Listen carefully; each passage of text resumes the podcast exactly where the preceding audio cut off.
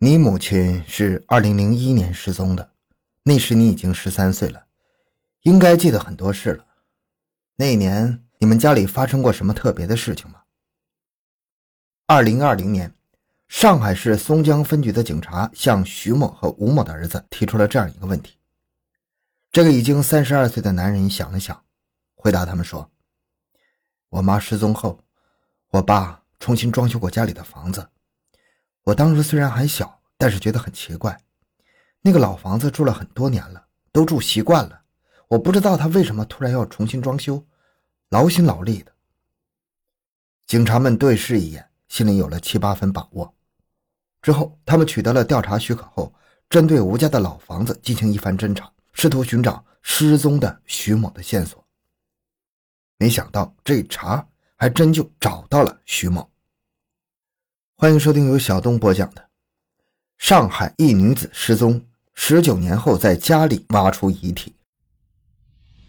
回到现场，寻找真相。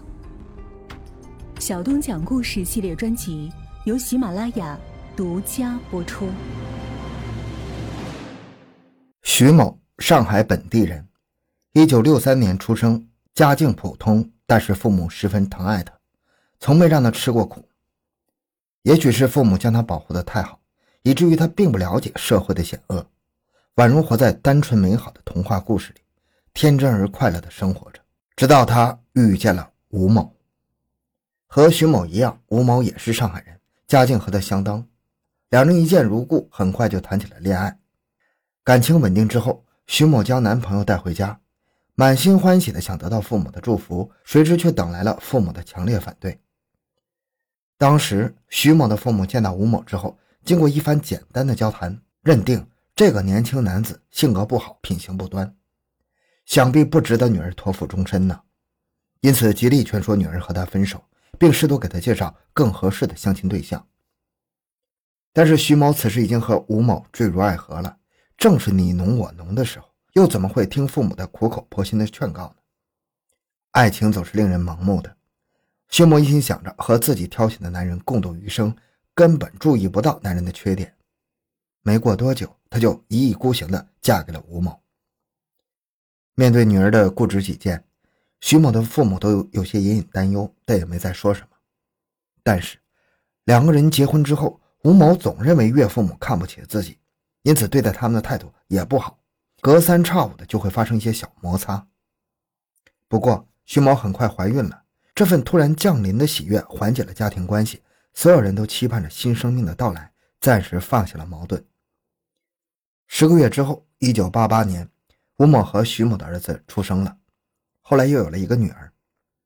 孩子们还小的那几年里，这对新婚夫妻有过一段柔情蜜意的时光。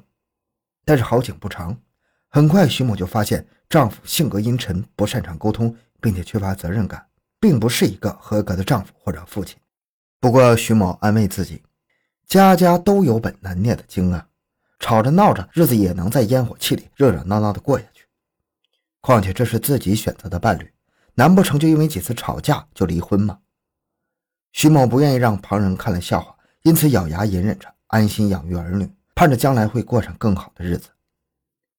而徐某的父母虽然知道这对小夫妻不和睦，但是觉得他们也不过是年轻气盛，多磨几年就好了。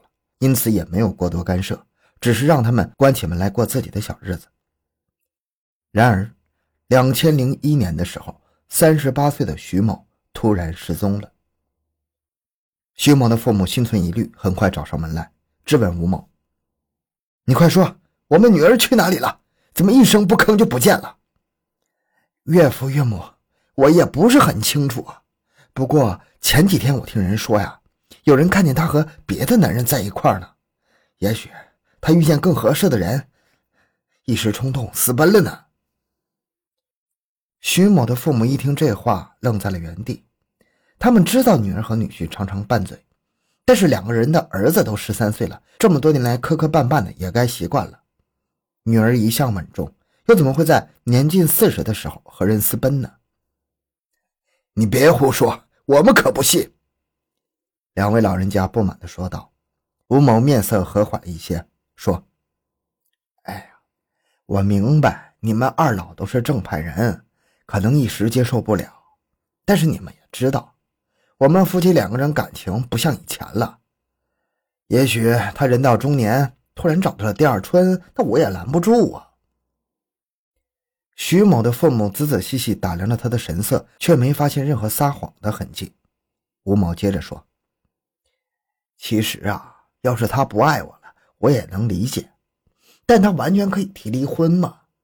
如今这样不明不白的一走了之，对孩子也不好啊。”说完，他故作痛心，眼泪都快下来了。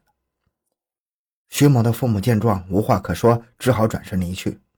他们心想，即便是女儿真的一时冲动跟人私奔了，过一段时间应该会和父母联系吧。然而这徐某一消失，就再也没出现。自两千零一年起，吴某想尽了办法，找各种借口敷衍着徐家二老。他不断的编造谎言，刻意淡化妻子失踪这事的严重性，总是在阻止他们寻找女儿或者报警。直到两千零九年，距离徐某失踪已经整整八年了。不知为什么，徐某的父母这时候才意识到事情严重，慌慌张张的拨通了上海市公安局松江分局的报警电话。警察听完他们的讲述之后，针对家庭情况进行一番详细的询问，随后很快对吴某起了疑心，来到吴某家对他进行询问：“你真的不知道你老婆去哪了吗？”警察坐在吴某家中，一脸严肃地问道。吴某面不改色地回答：“我真不知道啊，警察同志。一开始我以为他是看上别人跟人跑了，嗯，但是后来有个外地的朋友告诉我，他见过徐某在外地打工。”警察继续追问：“是吗？你说说看，他在哪儿打工呢？”被问及具体信息的时候，吴某含糊其辞，说道。哎呀这我就不清楚了，我年纪也大了，这几年有些事记不清楚了。徐某的母亲心急的在一旁插话：“警察同志，他骗人，他之前才不是这么说的呢。”警察其实也明白，眼前这个人的话颇多的漏洞啊，但是一时之间也没有其他证据。警方稍加调查之后，发现吴某曾经重修装修过房屋，徐某曾经的生活痕迹。全都被抹去了，再接着查也查不出什么，于是只能将该案暂时搁置。也许是天道真的有轮回，在警方将吴某列为徐某失踪案的嫌疑人几年之后，吴某竟然因为一场车祸而意外身亡了。徐某的父母此时已经是须发皆白的老人了，他们得知女婿死了，心里百感交集呀。涌上心头的第一个想法却是：女婿一死，线索就断了。那么女儿会不会永远都找不回来了呢？他们一想到再也见不到亲生女儿了，就坐立难安，相互搀扶着蹒跚而行，再次来到警察局，拉着值班的民警诉苦：“警察同志啊，你们还记得我女儿的案子吗？现在又过去十一年了，我女儿已经失踪整整十九年了呀！如今女婿也出车祸没了，我们还能找到女儿吗？”警察听完他们的讲述，一头雾水。但是查阅卷宗之后，便决定顺着当年的线索往下查。吴某既然已经去世了，他和徐某曾经住过的房屋就空了下来。两千零二年十二月二十一日，拿到调查令后，刑警们再次来到吴某家中。这次他们打定主意，即便是掘地三尺，也要找到一点线索，绝不能空手而归。尽管已经过去了十九年。物是人非，沧海桑田。但是与当初相比，如今的侦查技术已经有了惊人的进步，侦查方式也是与时俱进，早已经不是当年的水平了。这一次，也许会真的找到点什么。果然，警方发现吴某屋内有一处地板下有一些古怪，似乎藏着什么东西。但是经过测量，他们发现其中的空隙仅有十二厘米，不禁有些疑惑呀。这么小的空间里，真的能够藏下一个成年女性的遗体吗？尽管有所顾虑，但是既然已经走到这一步，假如不掘开地板，也许就永远无法找到徐某的任何线索。即使地板之下藏着的不是遗体，也一定会有什么见不得光的东西。只要搞清楚这藏着什么，就能揭开吴某十九年来拼命掩盖的秘密。为了查清真相，警方当机立断，挖。